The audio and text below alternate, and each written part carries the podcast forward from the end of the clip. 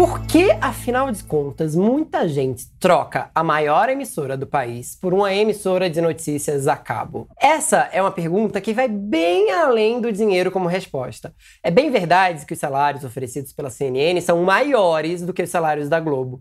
Embora a Globo te dê uma vitrine muito grande e muito importante, os salários não são astronômicos como se imagina. Claro, são bem acima da média. O Márcio Gomes, por exemplo, deixou a emissora com salário em torno de 70 mil para ganhar cerca de 250 mil na CNN. Claro que é uma mudança bem expressiva. Mas a longo prazo, para a carreira, também tem seus reflexos. Não é só apostar no dinheiro. Uma das razões pelas quais as pessoas saem da Globo para ir para a CNN, claro, é o desafio profissional. Mas que desafio profissional a CNN pode oferecer para jornalistas da Globo que eles não encontrem lá na maior emissora do país. Não é difícil de pensar, não.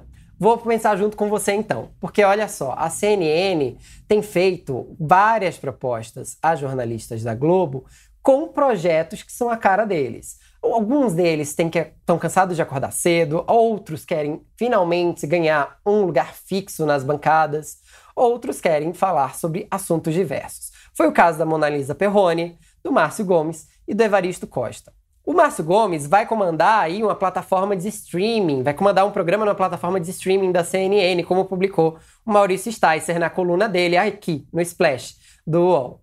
Mas Márcio Gomes, na Globo, passou por todos os lugares possíveis. Foi do Bom Dia Rio, do Bom Dia Brasil, foi correspondente no Japão, entrou no rodízio de, de, apresentadores do Jornal Nacional, foi repórter, também esteve agora passando por todos os telejornais da casa, para falar de coronavírus, comandou um programa sobre coronavírus. No final das contas, Márcio Gomes estava em todos os lugares, mas não estava em lugar nenhum.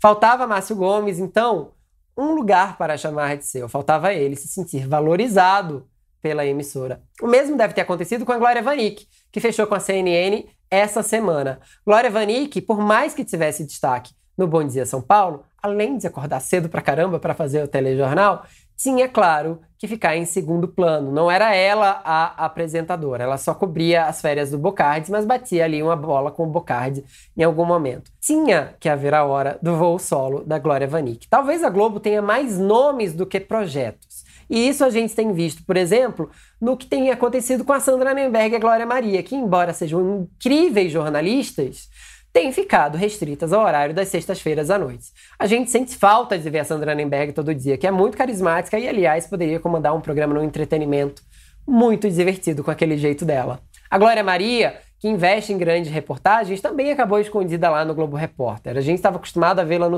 no Fantástico. Por mais que a gente entenda que a mudança é necessária, a mudança também é necessária se ela valoriza os profissionais que estão há tempos construindo a história da emissora. A Globo parece investir cada vez mais em caras novas. A gente vê muitos repórteres novos nos seus telejornais.